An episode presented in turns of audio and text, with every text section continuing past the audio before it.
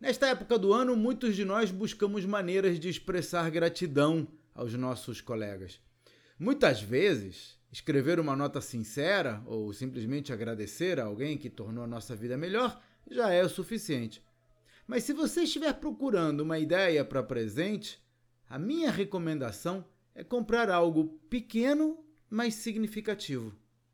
Não é preciso muito para mostrar o nosso apreço.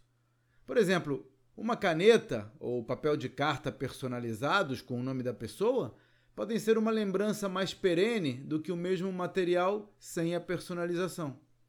Ou então, use o seu conhecimento da pessoa para buscar itens que sejam significativos para ela. Eu dei uma panela de cerâmica para uma amiga gourmet, por exemplo.